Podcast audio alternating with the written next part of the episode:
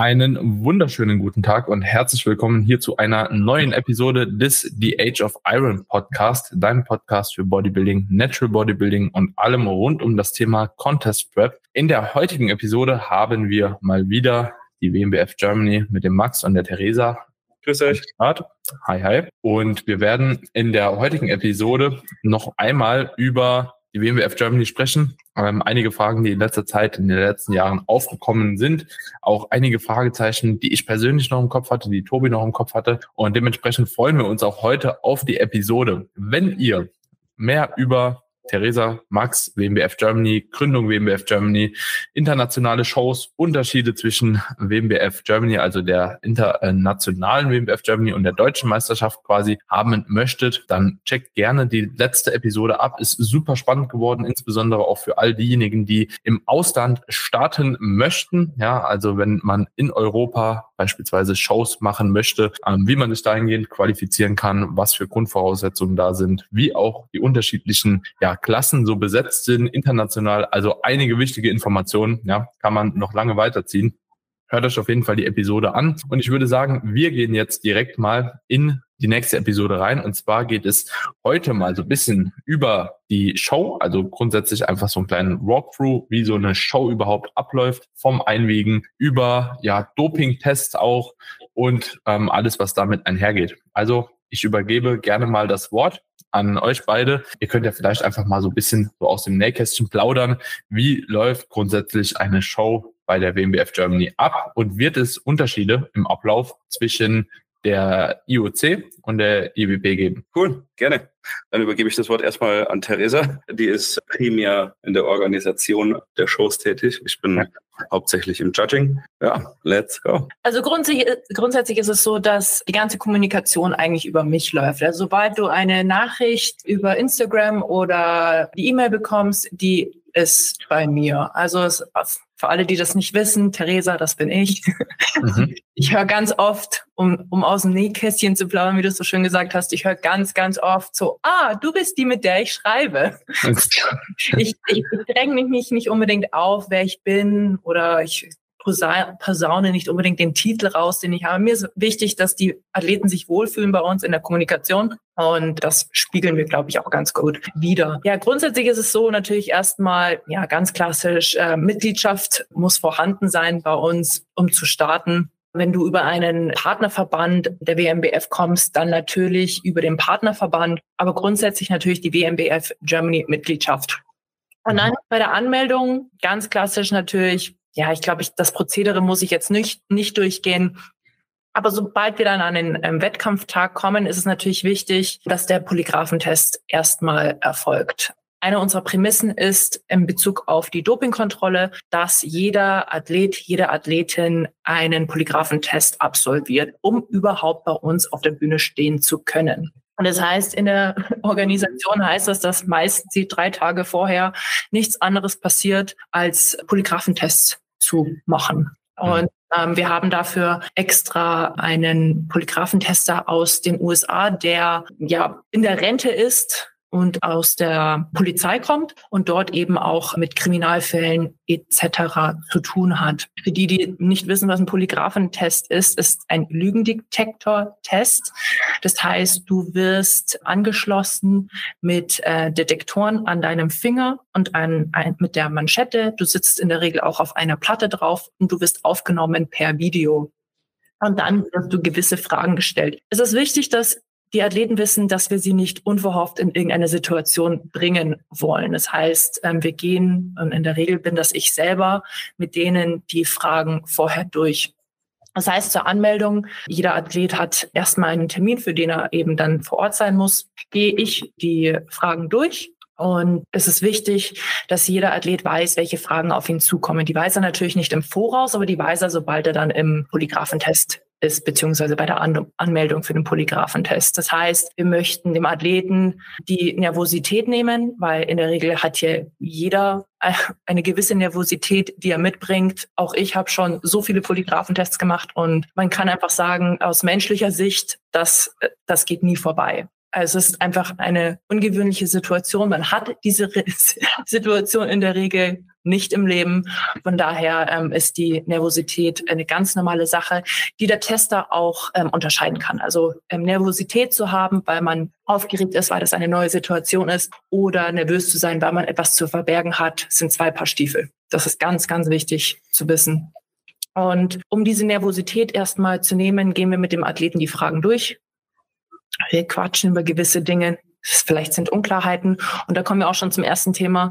Du brauchst nicht bei uns auftauchen, wenn du die Dopingliste nicht gelesen hast. Also es ist eine Thematik, auf die wir leider immer und immer wieder stoßen. Die Athleten kommen zur Anmeldung und meine erste Frage ist, hast du die Dopingliste gelesen? Und dann sagen die, nein, das muss ich nicht. Ich weiß, ich bin natural. Das freut mich wirklich sehr zu hören. Aber es gibt einfach gewisse Dinge, die da draufstehen, die viele nicht wissen. Zum Beispiel 48 Stunden. 48 Stunden vorher kein, kein Marihuana rauchen. Auch kein CBD. Kein CBD.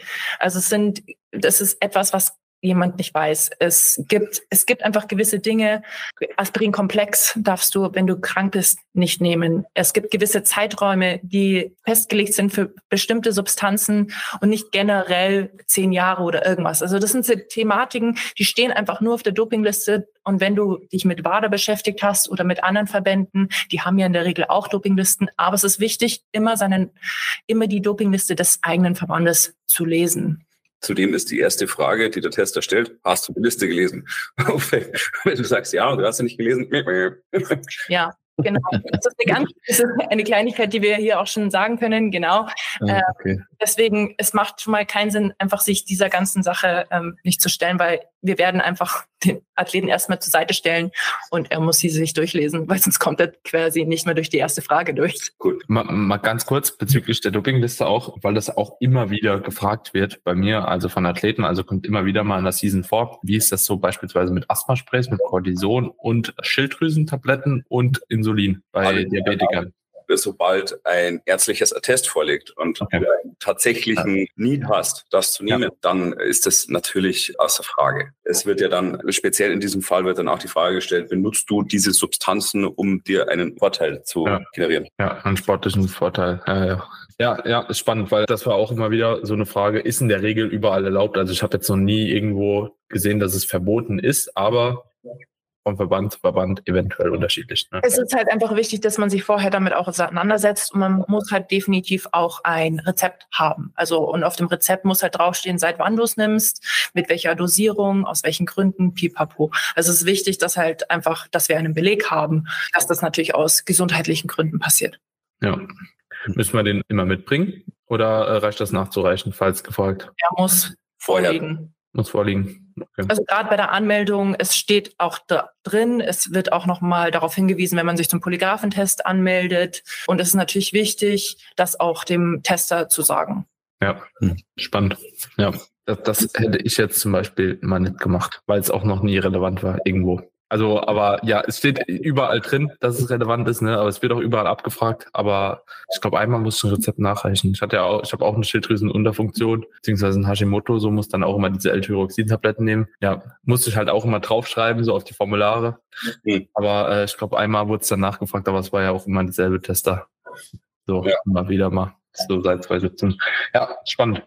Wie viele Leute fallen bei euch beim Dopingtest durch? Also, in der Regel. Hatten, in den ersten zwei Jahren hatten wir jeweils eine Person und dann hatten wir 21 keine Person. Und letztes Jahr hatten wir Schlage und neun, acht oder neun, ich weiß es schon gar nicht mehr. Es waren auf jeden, Fall, auf jeden Fall mehr. Bei, bei, bei, dem, bei dem Lügendetektor-Test oder auch über Urin? Nein, nein, wir reden hier nur über. Wir reden erstmal nur über den Polygraph-Test, okay. weil wir sind noch im Ablauf. Ja, ja. Ja. Ähm, ja, da hatten wir leider ein paar mehr, aber es liegt auch daran, dass wir wesentlich mehr Athleten hatten. Ja. ja. Das habt ihr äh, bestens mitbekommen, dass wir auch etwas überrascht waren, wie viele, da auch, wie viele Athleten auf einmal zu uns gekommen sind, was ja auch ein Grund dafür war, dass wir umgestellt haben von äh, Prejudging Final auf Walkthrough. Ja. ja. So, dann hast du den Polygraphentest bestanden. Dann gebe ich wieder an Theresa. Ja, genau. Also große Prämisse ist natürlich, den Polygraphentest zu bestehen. Dann sollte in der Regel ja eigentlich kein Problem sein. Und es ist natürlich auch bei den meisten kein Problem.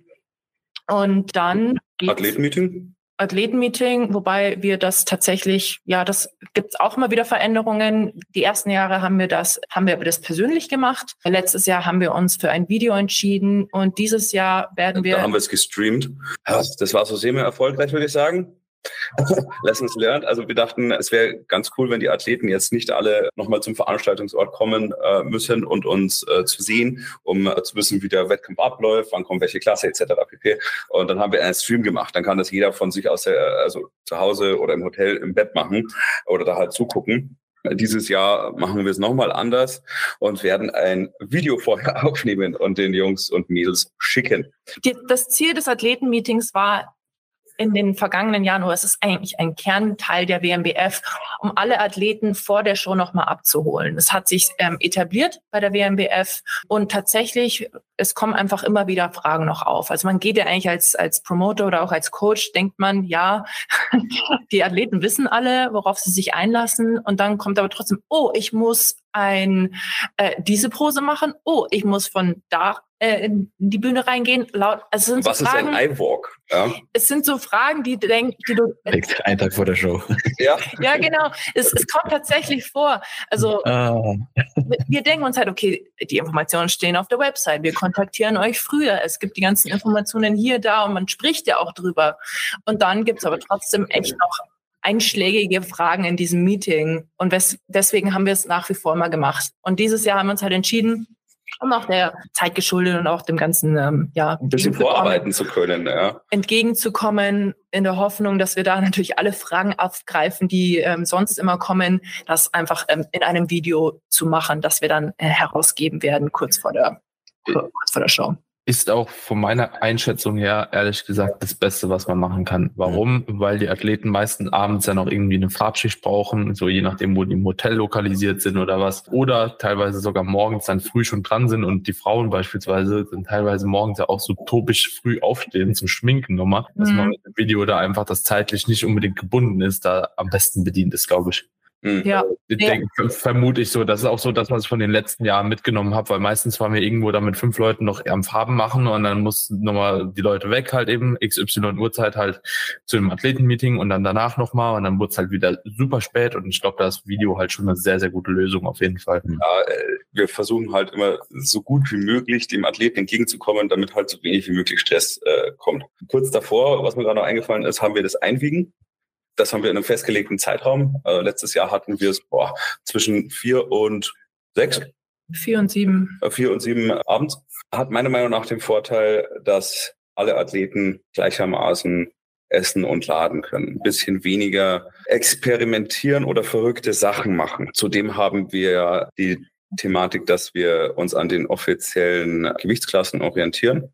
Aber wenn das im Sinn der Athleten ist, ich Klasseneinteilung ein paar hundert Gramm halt vielleicht mal rauf und ein bisschen runter mache, ja, damit nicht wieder der Fall kommt, dass jemand sich in einem Bonsi ins Auto hockt und noch ein Pulli und noch eine Jacke und die Heizung aufdreht, um sich da rauszuschwitzen, damit er wegen 100, 200 Gramm nochmal in die allerletzte Gewichtsklasse reinkommt. Ich möchte nicht, dass irgendwo mal in der Zeitung steht, hey, Bodybuilding im Auto krepiert oder sowas. Äh, Bodybuilder im Auto krepiert. Ich möchte das nicht. Und um dem im Endeffekt vorzukommen, ja, lasse ich mir und die Theresa die Freiheit, äh, die leicht anzupassen. Jetzt nicht um ein halbes Kilo Kilo oder völlig verrückte Sachen, aber damit solche Sachen einfach unterbunden werden. Die Anpassungen der Klassen hat auch zur Folge, dass man eine gewisse Fairness den Klassen halt gibt. Es kann immer sein, dass es einen Ausschläger irgendwo dazu gibt, da, dazwischen gibt, aber versucht, man versucht ja schon immer noch eine, eine, eine Range da zu geben, die natürlich sich dem Ganzen entlanghangelt und da gibt's jetzt keine großen Ausschläger. Ähm, das mhm. ist halt ganz, ganz wichtig zu wissen. Äh, wir wollen nicht, dass ihr versucht, euch in irgendwelche Klassen reinzudrücken und deswegen drastische Maßnahmen ergreift und dann deswegen den ganzen Tag nichts esst oder sowas. Also das sind genau die Sachen. Am letzten Tag wisst ihr, wie ihr kommt und da groß nochmal um zu experimentieren oder irgendwas, die, die Maßnahmen, das ist alles schön und gut in, in anderen Verbänden, IFBB oder irgendwas, aber im Natural Bodybuilding hat das eigentlich nichts zu suchen. Wir wollen das nicht. Einfaches Beispiel auch mit den Gewichtsklassen. So, wir sind irgendwo im Mittelgewicht, ja, 75 bis 80 Kilo. Angenommen, ich habe jetzt einen mit 74,9 und der nächste drunter zum Leichtgewicht wäre bei 73. Ja. Muss ich den jetzt wegen 50 oder 100 Gramm tatsächlich noch in die Kilo-Klasse drunter schießen oder nehme ich den wegen 100 Gramm in die, ins Mittelgewicht rein? Ja. Das macht hm. Mein Dafürhalten und aus dem Lessons Learned der letzten Jahre einfach mehr Sinn. Hm. Und das kann auch, kann auch vielleicht dabei ein bisschen helfen, auch so die Klassen äh, bisschen von der Anzahl her der Leute ein bisschen anzugleichen, oder? Natürlich hat es diesen positiven Nebeneffekt auch. Ja. Aber in der Regel macht es dann auch immer Sinn. Also gerade dieses Beispiel gerade, also wegen 100 ja. sollte der theoretisch, wenn man sich nach den Klassen orientiert, müsste er drunter sein. Aber wenn man mal darüber nachdenkt, 100 Gramm, das macht absolut keinen Sinn, dass der in die Klasse drunter geht, sondern eher bei denen, die im Mittelgewicht sind. Also das sind halt, das sind halt die der gesunde Menschenverstand, der da mitgeht. Hm. Ja. ja, bei den Sprüngen. Wie seht ihr das? Als Coaches, als Wettkampfvorbereiter? Zu Anfang, Daniel. Ist, ja, wenn du weißt, was du sagen würdest, so, ich, ich, bin, ja. äh, ich habe währenddessen schon die ganze Zeit überlegt. Ich glaube, also erstmal finde ich es gut mit der Einwiegezeit, weil meistens macht es wirklich keinen Sinn, im Natural Bodybuilding der groß noch irgendwas rumzujustieren. Und ich mache das ehrlich gesagt mit meinen Athleten auch nicht mehr. Ja, also habe ich auch früher immer mal gedacht, vielleicht wäre es besser, in eine Klasse tiefer zu kommen und, und so. Aber mittlerweile bin ich eigentlich an dem Punkt angekommen, aufgrund der Erfahrung der letzten Jahre, wo ich sage, so es ist eigentlich egal, in welcher Klasse du stehst. Hauptsache, du bist bestmöglich gepiekt und das sollte eher so die übergeordnete, ja einfach mehr Wert haben an, im Hinblick so auf das Körpergewicht als das Körpergewicht jetzt selbst. Also so der Look sollte immer vor dem Körpergewicht persönlich. Äh, vor allem der Stress, der in dem Athleten ausgelöst wird wegen ja. 100 der rächt sich. Ja, ja. Die ganze Cortisonausschüttung, der wird zwei, drei Stunden später so viel Wasser ziehen. Das, das, das tut dem Athleten nicht gut und das möchten wir dem ein bisschen wegnehmen. Der fühlt sich dann wohler, der hat dann, das sieht man dann auch am nächsten Tag auf der Stage, wenn sich einer wohl fühlt, wenn einer Spaß dran hat oder wohl leer fühlt. Jeder hat, ist natürlich nervös oder zumindest 90 Prozent etc. Aber jedes bisschen mehr Wohlfühlen des Athleten zählt. Ja. ja. Also jeder hat die gleiche Prämisse. Also äh, mhm, der, der, das gilt für alle gleich. Das gilt für alle gleich. Wir machen keine Ausnahmen, genau. Ja.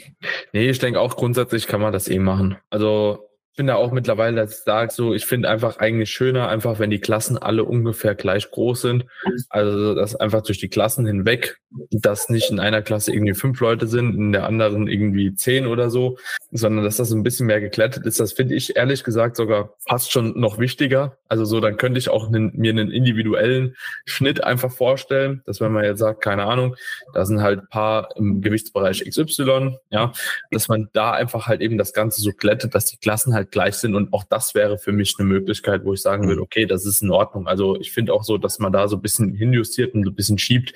Ihr, ihr persönlich vom Verband, ihr habt ja auch keinen Vorteil davon. Muss man ja auch ganz klar sagen. So, ihr habt ja keinen Vorteil, ob das jetzt ihr jetzt da die 100 Gramm Grenze, 200, 300 Gramm Grenze weiter äh, oben ansetzt oder tiefer ansetzt. So, das ist ja mehr tatsächlich einfach nur, um das Ganze halt irgendwo zu gleichen. Und deswegen ja, doch, wir haben schon einen Vorteil. Also wir haben definitiv einen Vorteil dadurch, äh, dass wir präventiv hergehen und sagen können, okay, wir haben ein Risiko weniger. Das ja, okay, ja. ja, das, also ja. wir haben ganz klar einen Vorteil dadurch, aber da geht es auch. Ja.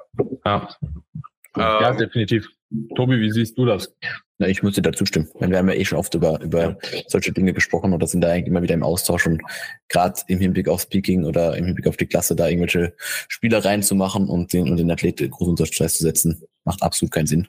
Ähm, und gerade wenn man jetzt auch hört, dass im Endeffekt die Klasse sich sowieso verschieben könnte, bringt es ja sowieso nicht jetzt hinzugehen und sagen, ich muss genau 74,9 wiegen, mit der Hoffnung, dass man dann in die Klasse reinrutscht. Und dann kann es aber sein, dass eben die Klasse ganz anders gestreckt ist. Deswegen, gerade im Hinblick darauf, einfach hingehen, so pieken, wie du schon gesagt hast, dass der Look am nächsten Tag so gut wie möglich ist und dann stehst du in der Klasse, in der du stehst. Wenn du am Ende des Tages gegen Dirt oder der Beste sein willst, musst du sowieso gegen ihn gewinnen.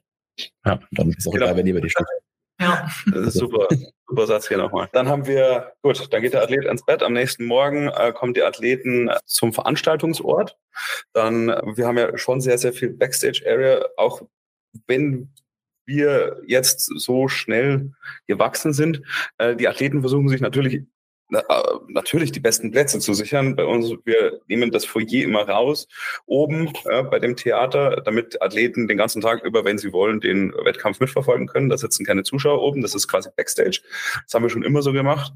Und ja, der ist dann auch ausgelegt, da kann man dann seine Sachen hinräumen und kann dann im Endeffekt seine, weiß ich, ihr nochmal Farbschicht, Glanz, was auch immer drauf machen und sich äh, oder vielleicht nochmal was essen und nochmal chillen, bevor es losgeht.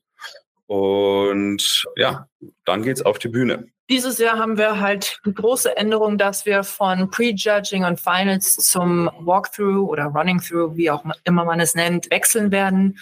Und der Grund dafür ist eigentlich, ist, was heißt eigentlich? Der Grund ist, wir sind zu groß geworden. Ja? Mhm. Es funktioniert einfach zeitlich nicht mehr.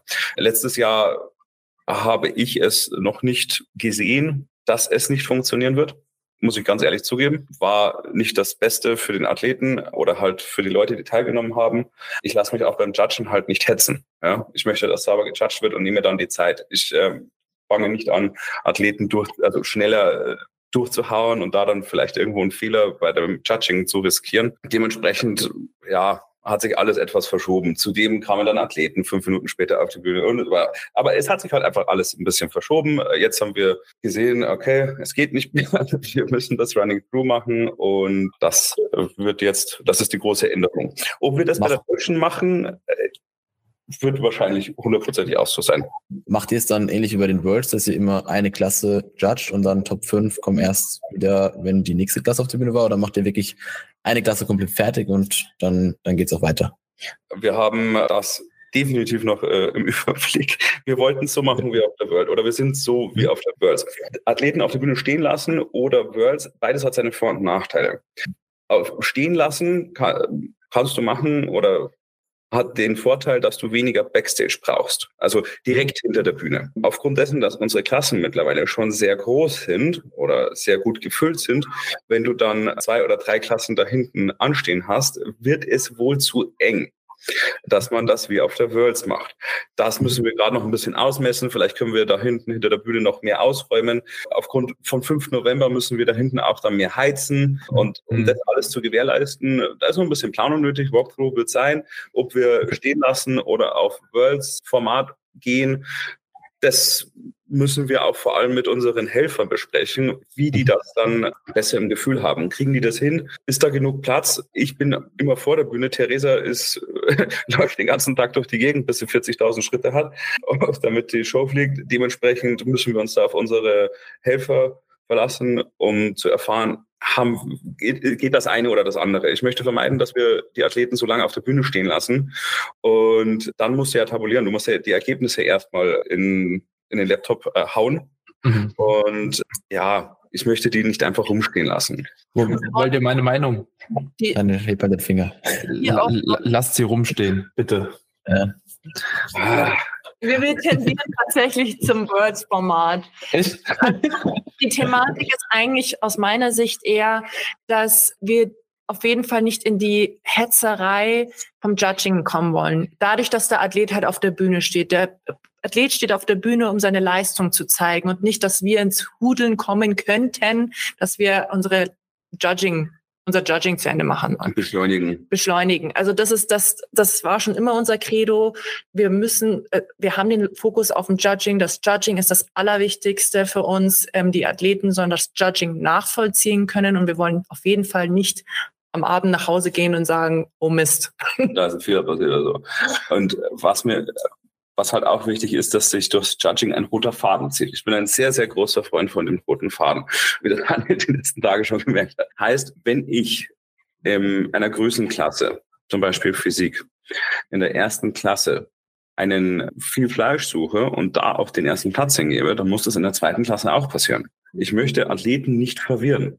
Heißt, ich möchte nicht an den Punkt kommen, dass mich Athleten anrufen oder halt uns WhatsApps oder äh, Instagram oder E-Mails oder sonst irgendwas schreiben und sagen, ich weiß nicht mehr, was ich machen soll. Und dahingehend ist mir eine klare Richtungsgebung aus dem Judging raus sehr viel wert.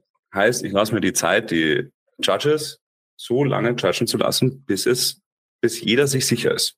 Und sobald ja. man halt einen Zeitplan hat, dass zur Stunde X die Klasse anfängt, zur Stunde X und die Klasse anfängt, kommt man leider da ins Hudeln. Ins Hudeln. Und, und das, das ist einfach, das wollen wir nicht. Wir wollen trotzdem den Fokus auf den Athleten haben, dass er eben die Zeit hat, sich zu präsentieren, trotzdem noch die, die, die große Stage-Time hat, die wir ihm ja eigentlich durch zwei, zwei Möglichkeiten vorher mit dem Prejudging und den Finals gegeben haben, dass die halt trotzdem noch da ist. Ja, okay. Ja, ja. Gerade was dann am Ende wird. Genau, ja. Das, ist, äh das, eine und das andere das ist halt immer so eine Thematik. Ja, wir haben auch Nachrichten ja. bekommen. Wir wollen ähm, Prejudging und Finals. Ja, die ja. IFBB hält sich hält da auch noch dran fest. Ja, also mhm. es ist halt, es ist halt immer so eine Sache. Ja, beides hat Vor- und Nachteile. Solange wir noch nicht einen zweiten Showtag haben, werden wir jetzt Running und die Shows so groß sind, werden wir im Running Through festhalten müssen Beides hat seine Vor- und Nachteile.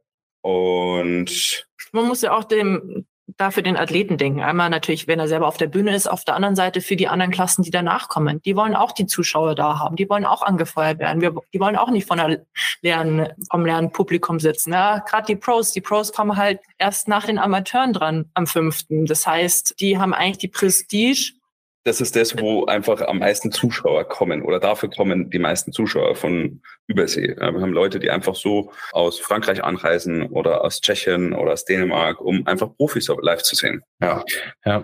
Äh, nicht ja. So Running ja, war letztes Jahr schon sehr spät, glaube ich, gell? Ja, ja, das war schon sehr spät. Das, ja, das wollen wir nicht mehr und deswegen umstellen. Ja, ja macht Sinn. Für uns ja, Coaches auch. Ja auch mit der Zeit, mit, sage ich jetzt mal, ähm, nicht nur tatsächlich mit der Zeit, sondern auch den, den Änderungen der Zeit, die so mit sich ähm, kommen. Und von daher hm. äh, schauen wir mal, wie dieses, dieses Jahr läuft. Und vielleicht sagen wir äh, nach einem Jahr äh, wieder Prejudging Finals.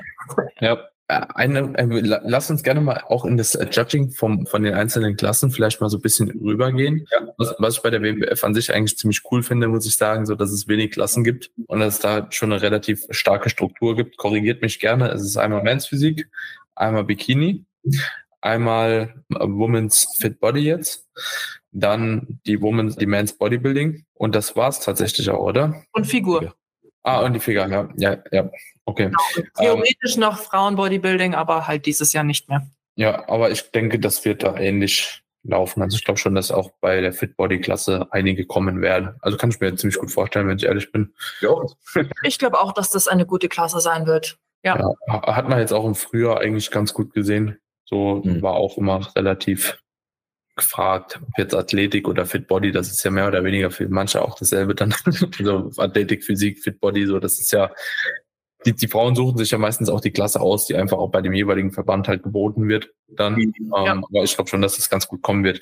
Ähm, wie sind so die, die, die, die Judging-Kriterien bei, bei den einzelnen Klassen. Willst du anfangen, mein Freund? ähm, ich würde tatsächlich, also was finde ich immer wieder interessant ist, ich glaube, bei Figure ist es relativ klar, Fit Body und Figure, die Unterteilung hatten wir jetzt auch in der ersten Episode schon mal angesprochen. Ich denke, da müssen wir auch gar nicht mehr groß drauf eingehen. Was finde ich natürlich am interessantesten ist, ist Bodybuilding, aber da können wir uns gerne auch Zeit lassen für. Erstmal vielleicht Gehen wir zu Bikini. Men's Physik und Bikini, ja. Ich würde ja, sagen, wir gehen zu Bikini und dann gehen wir zu den Männerklassen. Ja. So, wir haben Vierteldrehungen, wir haben einen Zweiteiler, wir haben einen Bikini, keinen Einteiler, wie bei der Figur. Und wir sind auf Heels. Ja, wir tragen Schmuck. Ich möchte Vierteldrehungen schnell in der Pose stehen haben. Ich möchte, dass das Augenmerk, also ich rede jetzt aus Headshot. Ja? ja. Ich möchte, dass das Augenmerk ein wenig weggeht von den Transitions es muss flüssig sein, es muss aber schnell gestanden werden. Das kann sich durch alle Klassen, also diesen Satz bitte jedem Athleten mitgeben, jeden Athleten, den ihr vorbereitet, drei Sekunden maximal. Eins, mhm. zwei, drei. Und da musst du die Pose stehen. Es gibt mittlerweile so viel Fokus auf den Transitions. Na klar muss es flüssig sein, aber hier noch ein Bizeps und da und dies und dies und da eine Drehung und ich stehe auf der Pirouette. Also es ist, es ist mittlerweile so viel Fokus auf Transitions. Nein. Das mhm. bringt uns als Judges gar nichts. Das ist kein Wertungskriterium, um das schon mal vorne wegzunehmen. Ja? Mhm. Ich kann Athleten nur judgen, die ihre Pose stehen. Wenn du fünf Sekunden oder zehn Sekunden brauchst, um erst in deine Pose reinzukommen, dann schaust du die anderen Athleten an als Judge. Dann, dann schaust du auf die anderen, die ja. in der Pose stehen. Dann hast du diese Zeit oder diese Aufmerksamkeit hast du dann erstmal nicht mehr. So, dann hast du einfach schon Zeit verschenkt.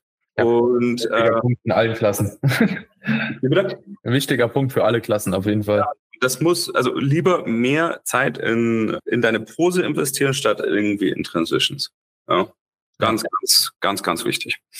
So, uh, overall looking, wir sind in einem sehr weiblichen Bereich, äh, heißt, es wird sich geschminkt, es wird sehr heftiges Make-up aufgetragen, Haare, ja, äh, Rückenpose, Haare nach vorne oder zur Seite. Ich möchte eine Bikini-Klasse haben, die Muskeln hat. Ich möchte sehen, dass das Bodybuilding ist. Heißt, ich möchte einen leichten Ansatz von Split in den Quads haben. Ich möchte leichten Ansatz von einem Split in den Hams. Nicht zu viel, nicht zu wenig. Ich möchte Muskeln am Hintern haben. Ich möchte einen Rücken haben, leichte Lats und möchte einen Trizeps sehen. Und vor allem Schultern.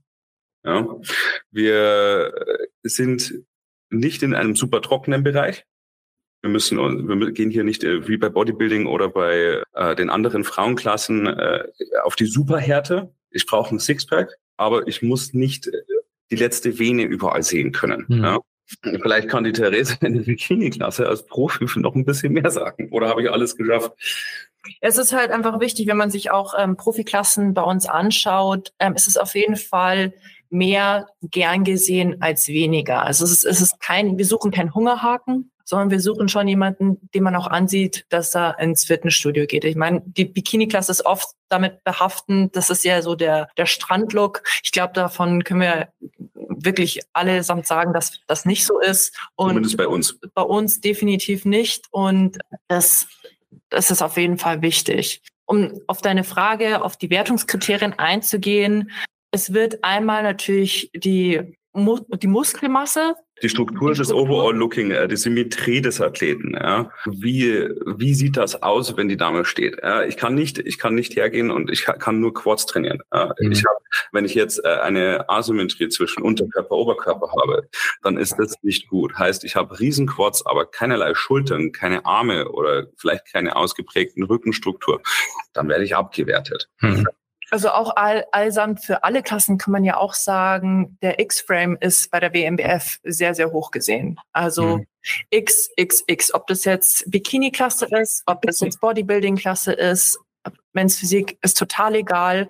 Äh, das X muss vorhanden sein. Das heißt, in der Bikini-Klasse natürlich ähm, das obere X Schultern, da die Mitte die schmale Taille und dann nach unten ausgehend ähm, Glutes und Quads. Quads, genau. Ja. Also das ist auch etwas, was viele in der Bikini-Klasse tatsächlich vergessen. Nee, das X ist auch da noch wichtig. Und das X sieht man in der Frontpose, in der Seitenpose und in der Rückenpose. Finde ich gut. Also allgemein, dass das ein bisschen höher angesiedelt ist. Allgemein in der Bikini-Klasse, weil ich mag das ehrlich gesagt auch nicht, diesen überdünnen Look, der manchmal gefragt wird. Ja. Genau, und ich glaube, dass wir gerade in der WMBF da eben schon einen, einen höheren Standard haben. Ähm, und da muss man ja nur auf die Words schauen und dann sieht man das eigentlich ganz gut. Also grundsätzlich orientieren wir uns natürlich immer an der vorhergehenden Words. Was ist der Standard für das, für das kommende Jahr? Mhm. Und so geht's dann natürlich immer weiter. Und dann neben dem Muskeltonus. Das ist eigentlich ganz spannend, wenn, wenn man so dran denkt, so ihr judgt eigentlich so oder ihr sucht quasi die Leute so raus, dass sie auf die Worlds passen und wir versuchen als Coaches die Leute so rauszusuchen, dass sie zu der WMBF Germany passen. also eigentlich so, so eine Kette von Geschehnissen, glaube ich. Ja, wir wollen halt äh, eure, äh, unsere Athleten, eure, unsere, wie man es auch immer nennen mhm. möchte, einfach so gut und weit vorne sehen wie irgendwie möglich.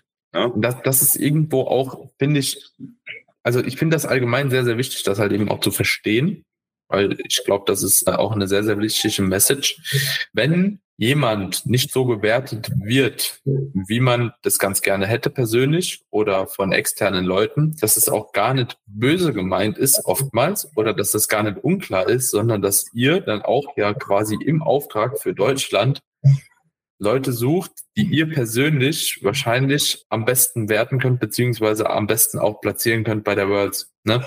Wenn man das mal aus diesem Blickwinkel auch betrachtet, ist es auch nochmal ein komplett das, das macht nochmal ein komplett neues Fenster auf, finde ich.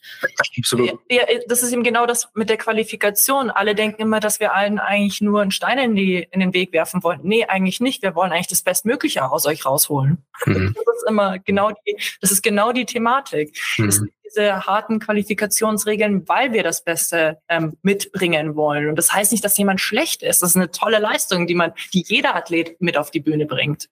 Ja. Also, also das ist halt, das ist auch wichtig und deswegen auch immer der Gedanke, wie sieht der Amateur auf der Profibühne aus? Wie steht der neben den anderen? Hm. Hat er eine Chance? Ja. ja. Jo. Spannend. Ja. Dann haben wir Bikini, glaube ich, mal abgeschlossen. Dann, ja. oder? Oder habt ihr Fragen? Also war schon klar und deutlich. War schon ziemlich klar, ja. ja wirklich. Ähm, ja, wirklich gut. Also. Wie, wie, wie, vielleicht noch eine. Wie spielt der iWalk mit in die Bewertung mit ein? Du musst auf den Schuhen gehen können als Bikini-Athletin. Ja? Wenn eine Bikini-Athletin das noch nie trainiert hat, auf den Schuhen nicht gehen kann und dass dieser, dieser Walk die der Walk läuft in, in, geht in die Kategorie auf unserem Scoresheet Präsentation. Mhm. Neben Muskeltonus und das Gesamtpaket gibt es die Präsentation. Du kannst aber niemals mit deiner Präsentation den anderen Punkt überschreiten. Das geht nicht. Es muss, das andere muss schon vorhanden sein. Mhm. Heißt, wenn ich jetzt 4-5 habe, 5-4 und ich einen, Tiebreak, äh, einen Tiebreaker brauche, dann nehme ich den iWalk, um äh, den Athleten höher oder niedrig zu platzieren. Ja, also es kann halt ja. den Look von dem Athleten zerstören, wenn die dann auf einmal, die Dame äh, auf einmal zeigt, dass sie auf den Schuh nicht gehen kann. Sie hat es nicht trainiert. Mhm. Ja. Sie sieht nicht mehr gut aus, die Präsentation ist nicht. Und das fließt definitiv damit ein. Heißt, üben, üben, üben, üben. Auf den Schuhen ja. gehen. Und du musst dich auch, also man sieht ja auch ganz schnell bei einer Bikini-Dame, ob sie sich wohl in den Schuhen fühlt oder nicht. Ja, das ist dann gleich ein, das ist wie spiegelt sich gleich in dem Selbstbewusstsein auf der Bühne wieder. Also das merkt man ganz klar. Ich bin das ehrlich gesagt sogar mit ein Ausschlusskriterium in oder ein sehr, sehr wichtiges Kriterium im Finale bei Men's Physik und bei Women's Bikini, dass wenn Leute nicht in der Lage sind, ehrlich gesagt, äh, den iWalk gut zu machen, und auch ein T-Walk, je nachdem, irgendwo. Also ist für mich halt ganz klar so, dann kannst du halt eigentlich eine Top 3 platzieren, egal wie du aussiehst, wenn du da rumläufst wie so ein Affe. Ja, dann geht das halt nicht. Ne? Ähm, Habe ich jetzt tatsächlich auch auf mehreren Shows wieder beobachtet, sowohl Men's Physik als auch Bikini, dass da mhm. manchmal halt gar kein Wert drauf gelegen wird, gelegt wird. Und ich finde, das ist halt ein Teil der Klasse. So, und wenn du halt weniger Kriterien hast, beziehungsweise weniger Punkte wie im Bodybuilding, ja, ausschlaggebende, das, okay, der hat halt so viel Muskelmasse, dass es scheißegal ist, ob der die Pose gut oder schlecht stellt. So, der ist einfach halt grandios, so als Athlet. Ne? Mhm. Und wenn du das nicht mehr hast, ja, oder halt eben die Härte halt eben nicht in diesem Ausmaß hast, dann muss man sich ja auch, finde ich persönlich, immer so ein bisschen an den anderen Punkten entlanghangeln, die denn noch dienen zur Bewertung. Und da ist halt auch so ein Walk, wie du auf Schuhen gehst, wie du die Ausstrahlung hast, genauso auch wie Gesicht, Make-up, Haare etc. Das muss einfach halt schon irgendwo mit reingehen, finde ich persönlich halt. Nur weil, wie gesagt, es sind einfach zu wenige Kriterien ansonsten, die ausschlaggebend sind. Ja, ich würde sagen, dann, äh, das war ein ganz guter Punkt, äh, hier weiter zu Physik. Men's Physik, yes. Shorts. So, Men's Physik, äh, wir haben einen V-Taper. So, X-Frame ist immer wichtig, aber bei der Men's Physik ist das V im Oberkörper eins der größten oder das wichtigste Kriterium. Heißt, der Lat muss deutlich zu sehen sein. Du musst Flügel haben. Ja? Oft wird auch gesagt, ich brauche keine Füße, ich brauche keine Beine, ich brauche keine Glutes. Stimmt nicht. Ja? Ich möchte Waden sehen.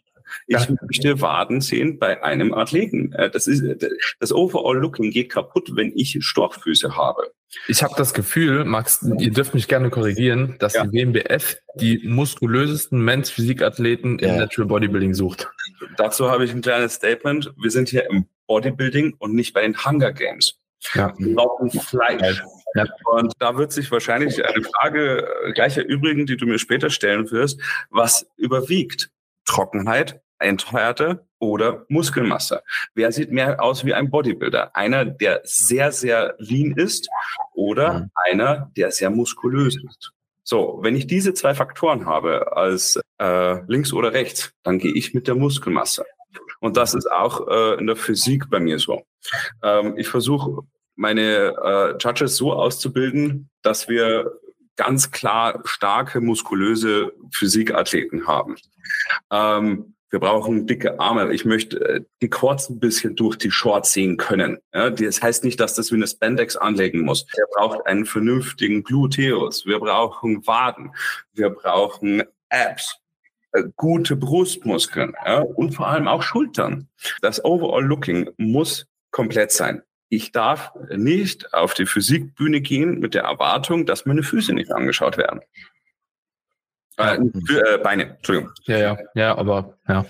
Du weißt, was ich meine. Zählt, zählt dazu. Frage beantworten, ja, ich denke, dass wir in der WMBF tatsächlich schon eher, wenn man die Historie der, der, der Men's Physik anschaut, eher auf dem volleren Look sind als ja. den leaneren äh, Men's Physik Athlet. Das heißt aber nicht, dass der Leanere nicht auch muskulös ist. Ne? Also Oder dass ein Leanerer nicht gewinnen kann. Man muss es mhm. dann wiederum ins Verhältnis setzen. Das ist immer das Gesamtpaket der Klasse muss natürlich stimmen.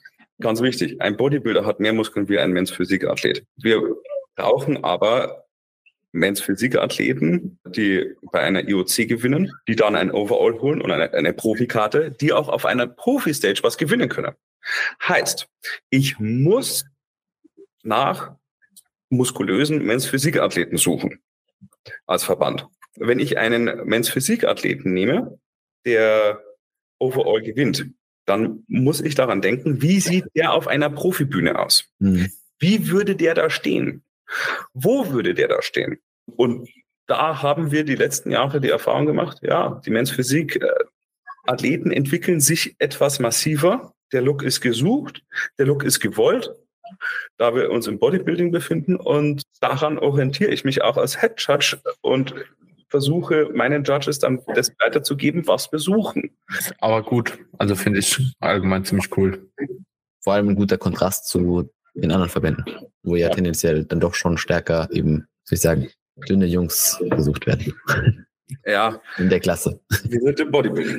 Ja, ja absolut. Das ja. ist komplett richtig. Ja. Äh, und nicht, also äh, Models äh, oder Beach-Models, äh, wenn ich jetzt in den Katalog gucke, ja, wir suchen natürlich etwas Frisches, overall good looking, sunny boy und so weiter, ja, aber wir sind im Bodybuilding und nicht bei, beim normalen Katalogmodeling oder was auch immer. Ja, aber sehr, sehr cool. Wie, wie ist da mit dem Walk? Wie spielt genauso mit einem wahrscheinlich wie Bikini oder wird wahrscheinlich ähnlich gejudged dann einfach, oder? Genau mit einbezogen. Ja. ja. Obwohl die halt jetzt nicht auf Schuhen laufen müssen. Ich glaube, beim, beim Laufen kriegen sie das ein bisschen besser hin dann in der Regel.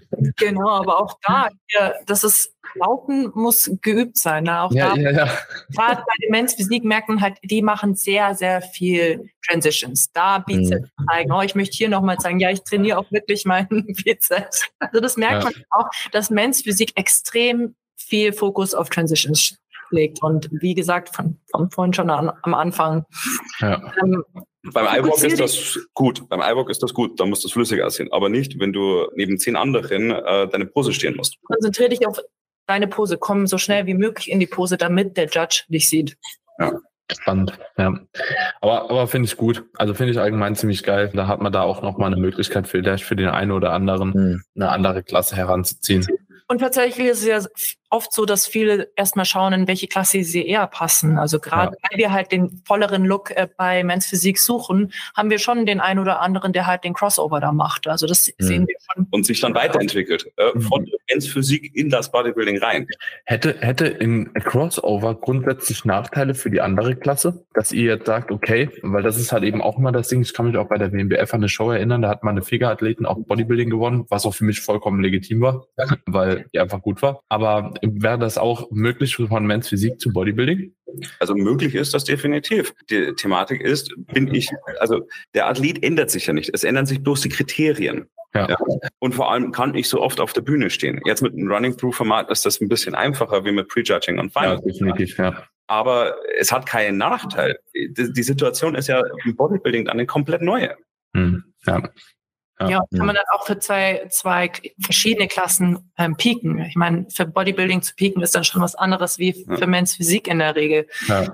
Und ähm, aber man sieht ganz oft, wie sich Athleten äh, entwickeln, mit Men's Physik anfangen und dann ins ja. Bodybuilding wechseln. Und man merkt dann ganz klar, wo sie dann eigentlich ihre Stärke haben. Oder sie fragen, fragen uns dann, wo seht ihr, wo seht ihr uns in der Zukunft? Mhm. Das sind halt auch so Thematiken. Manchmal weiß man das einfach nicht. Äh, oder man findet beide Klassen gut. Man weiß, man weiß es einfach nicht. Ein guter Men's Physik Athlet kann unter Umständen auch ein sehr guter Bodybuilder, zum Beispiel Mittelgewicht sein. Ja. Mhm. Ja. Und auch ein bisschen darauf an, wer am Tag da auf der Bühne steht. Ja, voll. Übrigerweise ja. auch in dieser Klasse derjenige, der am härtesten ist, ja. kann ja trotzdem sein. Oder man kann auch ein Beispiel nehmen. Äh, Zach ähm, Chiu aus Taiwan ist Weltmeister 2018, soweit ich weiß, in der Men's Physikklasse. Äh, overall ja. und ist dann äh, tatsächlich letztes Jahr, glaube ich, das erste Mal im Bodybuilding gestartet. Also auch da, wenn man natürlich da seine Zukunft sieht, vielleicht auch seinen Auftrag in Men's Physik ähm, schon als erfüllt sieht und da weitermachen will. Gut, äh, genauso bei, bei den Mädels. Also fangen im Bikini an, gehen in Figur weiter und dann irgendwann in Fitbody zum Beispiel. Auch das gilt. Hm. Ja. Ich würde sagen, damit können wir eigentlich auch die Men's Physik abhaken, oder? Hundertprozentig. Ja. Jetzt zum Lieblingsthema, ich sehe dich schon. Aber ins Bodybuilding. Aber ja. Bodybuilding. Bodybuilding lieben wir. Nee, ich mag alle Klassen eigentlich grundsätzlich. Aber ich glaube, beim Bodybuilding hat man einfach so den größten Spielraum und auch, ja, ich sag mal so, die klarsten Kriterien irgendwo trotzdem noch.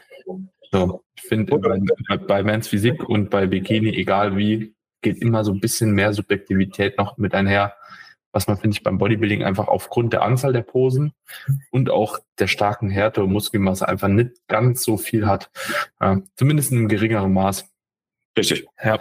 Gut, Bodybuilding. Worauf legt ihr Wert? Ihr habt es eben jetzt schon mal schon angesprochen, so die Härte ist relativ, ne? also nicht ganz so stark angesehen wie die Muskelmasse und die Symmetrie, oder? Äh, grundsätzlich, äh, fangen wir, fangen wir von vorne an. Wir haben ja auch hier wieder die Unterteilung zwischen Symmetrie und Muskularitätsrunden. Ja, Symmetrie, Quadratur, ja. Vierteldrehungen und dann haben wir die Pflichtposen. Ja. Symmetrierunden, Quarter Turns, achte ich auf oben, unten, links, rechts, hinten, vorne. Ja, ist der Athlet, passt er in unser Suchmuster des X-Frames rein? Ähm, ist der ausgeglichen? Äh, passen die Arme zu den Beinen? Ist oben, unten? Also hat er nicht überstarke Quads und dafür keinen Oberkörper mehr? Ist, ist die Härte auch symmetrisch verlagert? Ja, mhm. Überall trocken und leider hängt es halt dann im unteren Rücken und, und am Gluteus. Ja? ja. Ähm, habe ich vielleicht eine Links-Rechts-Schwäche, Bizeps. Ja? ja? Das, das ist alles Symmetrie. So. Vor allem dann auch kann ich meine Pose stehen. So, dann geht's weiter in die Muskularitätsrunden. Da habe ich meine Pflichtposen. Je nach Pose achte ich da auf verschiedene Körperteile. Einfach zu merken ist immer, dass der Judge oder dass ich meinen Judges beibringe, in ein, immer in einem Z zu gucken. Ja? Du fangst quasi oben links beim Athleten an, an der Schulter. Dann gehst du nach rechts. Dann gehst du mit dem Z nach unten links. Und dann gehst du wieder nach rechts. So guckst du am schnellsten und am einfachsten. Links, rechts, oben, unten, links, rechts. Verstanden? Mhm. Mhm. mhm. Genau. ja, das hilft, das hilft ganz oft beim Werten, äh, vor allem auch wenn jetzt Leute zuhören, die noch nicht auf einem Bodybuilding-Contest waren und und auch, sage ich mal, für sich mitjudgen wollen. Ja? Und Stift und Zettel raus und oder auf dem Handy in Notes. Ja? Wie würde ich das äh, judgen? Ja? Und dann auch in der Zeit und dann auch nicht viel mit anderen reden, sondern einfach für sich selber mal durchchatschen. So, und dann äh, vergleichst du verschiedene Athleten. Pflichtposen. Wir achten natürlich auf Muskularität dann auf, und dann auf Härte. Ja, äh, beides ist extrem wichtig. Aber wenn ich ein Zünglein an der Waage brauche, gehe ich immer auf die Muskularität. Ich als Bodybuilding-Head Judge. Fragen so vielleicht? Nee, grunds grund grundsätzlich nicht. Also ich denke, dass eine gewisse Härte halt trotzdem die Grundvoraussetzung ist. Absolut. Auch da wieder das Gesamtpaket zählt. Ja. Mhm. Also da darf man natürlich, ja, ich glaube, wir haben selber auch schon Beispiele gehabt, wo letzte, letzte Bodybuilding. Ich weiß nicht mehr, wie der Athlet heißt. Äh, warte mal. Ist ja egal. Wir hatten einen Athleten auf der Bühne, der war noch nicht ganz fertig. Auch im Gesamtsiegerstechen, oder? Oder? Ja. Ja. ja. Ich glaube, Daniel erinnert sich sehr gut. Ich, ähm, ja, ja, weil ich hat, genau. hat jemand in der Klasse gehabt, glaube ich, weil, weil das war das Einzige, wo ich auch letztes Jahr so gedacht habe, so ah, ob das jetzt so zu den anderen Kriterien passt halt. Ne? Genau. Ja, ich glaube, deswegen weiß ich auch, glaube ich, direkt, wer wie wo gemeint ist. Genau. Ja. Ähm, der hatte einfach im Verhältnis zu dem nächsten Athleten in seiner Klasse einfach so viel mehr Muskeln, dass er diese Klasse bei uns gewonnen hat. Mhm. Ja. Gleiche The Thematik auch damals bei Barak auf der Weltmeisterschaft. Der Barak ist Zweiter geworden und äh, ähm, der nächste, der war so viel mehr an Muskelmasse. Da, da, da denkt man dann. Der Spanier, gell? Ja, da denkt man einfach nicht mehr darüber nach, sage ich jetzt mal. Das ist einfach so ein großer Sprung. Das und heißt da, automatisch, dass, dass der dickste an Muskeln ja. gewinnt. Das, das bestimmt auch nicht. Es ist halt, es ist halt sehr, sehr spannend, wenn, wenn man jetzt vergleicht, der Spanner, der wurde dieses Jahr, der Fabi hat ihn ja komplett nass gemacht. ja, der, der hat. Also, das ist ja so dann auch immer, wenn man halt eben diesen Kontrast hat, aber wenn du halt jemand hast, der Muskelmasse mitbringt und dann halt eben so ein Elite-Conditioning, dann ist halt keine Frage. Ne? Also immer wenn beides gegeben ist, dann ist es halt eben schwierig, ja, so jemanden zu gewinnen lassen, der halt ein bisschen mehr Muskeln hat. So, ne? Ja. Aber ähm, den Optimalfall gibt's meistens nicht. Ja, ja, ja, ja. Das ist sehr, sehr schwer. Vor allem, wenn man so viele Athleten auf der Bühne hat. Ja. ja. Verschiedene Körpertypen. Das, ganz, ist die, das ist die große Krux eigentlich. Ganz verschiedene Körpertypen. Ich glaube auch, ganz, ganz tolles Beispiel hierfür ist auch Dirk Emmerich. Ja? ja? Da ist wieder das Verhältnis in eine andere Richtung. Der hat halt einfach als Bantam-Gewicht, nicht letztes Jahr, vorletztes Jahr, den Overall of the Worlds als Amateur geholt. Mhm. Ja, aber der war selten vor. Ich glaube, das war das erste Mal. Das erste Mal. Ja. Dass ein Bantam im Endeffekt dann den Overall rausholt. Aber der war perfekt symmetrisch, hatte Muskel und selten einen so trockenen Athleten gesehen. Ja. ja. Auf den Glutes konntest du Klavier spielen. und ich bin gespannt, ob er das nochmal so hinbekommt dieses Jahr. Ja. Und ich freue mich darauf. Ja? Also, X, ausgeprägte Muskeln, Trockenheit, wichtig, als Zünglein an der Waage immer im Verhältnis, im Verhältnis mit einem ganz großen Obacht, die Muskularität im Vordergrund. Ja, mhm. ja Posen stehen und was ich halt im Amateurbereich nicht möchte, ist das Vakuum. Mhm. Da hast du mich ja letztes Jahr schon angesprochen. Warum ist das so? Mhm. Im eigentlichen Sinne ist es relativ, also es ist relativ einfach zu erklären die, die Vergleichbarkeit der Athleten ist nicht gegeben.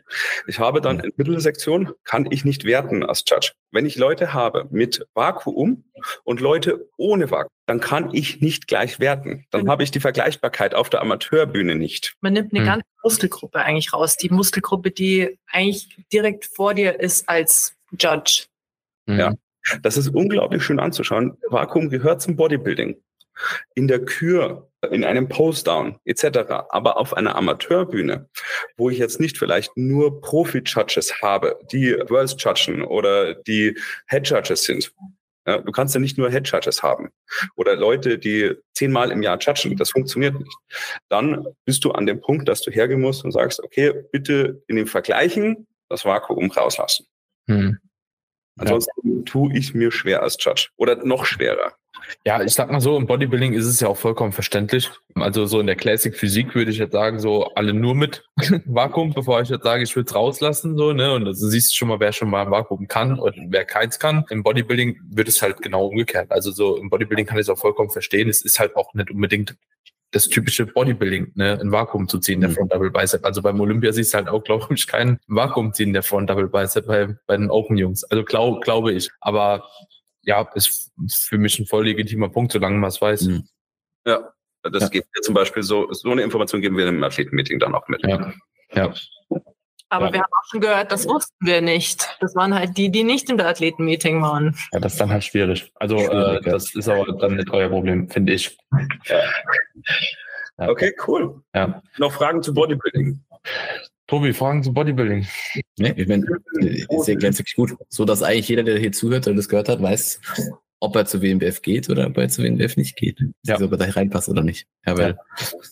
ich ja. ein Bodybuilder bin, der nicht wirklich mit Muskelmasse punkten kann. Das ist halt schwieriger. schwieriger. Oder nicht die schönste Linie habe. Ja. Das ist ja auch schwierig. Ja. Eigentlich fast Bodybuilding so verkörpert. Ja. Ja. Das ist spannend. Gut, nee, würde ich sagen, schließen wir damit ab. Ja, falls ihr Fragen habt, ihr dürft natürlich sehr gerne auch die Episode teilen. Ihr dürft uns natürlich aber auch sehr gerne Fragen stellen. Es ist, haben wir im Vorhinein schon drüber gesprochen, auf jeden Fall möglich, auch noch eine weitere Episode zu machen, wenn Themen ausgeblieben sind, die euch interessieren. Also sehr, sehr gerne einfach dahingehend anhauen. Und ansonsten dürft ihr natürlich auch super gerne die Episode teilen, wie immer in eurer Story, mit euren Freunden im privaten Umfeld. Ich denke, jeden Athleten und Athletin wird diese Episode genauso wie die letzte Episode interessieren. Und genau, meine Freunde, in diesem Sinne sehr, sehr gerne auch eine Bewertung des Podcasts dalassen. Ja, der WMBF Germany folgen, wenn ihr mehr detaillierte Informationen haben wollt, auch in der Story immer mal wieder bei den Wettkämpfen vorbeischauen. Das hilft auch ganz gut. Ja, und ansonsten, ihr habt das letzte Wort, Theresa Max. Ähm, wir sagen wollt danke. ihr noch was sagen? Wir sagen danke und wir hoffen natürlich, so viel wie möglich von euch zu sehen bei uns. Vielen Dank. Es hat sehr viel Spaß gemacht. Danke nochmal für die Einladung. Und ja, bis zum nächsten bis Mal. bis zum nächsten Mal. Ciao, ciao. Danke für die Infos. Ciao, ciao.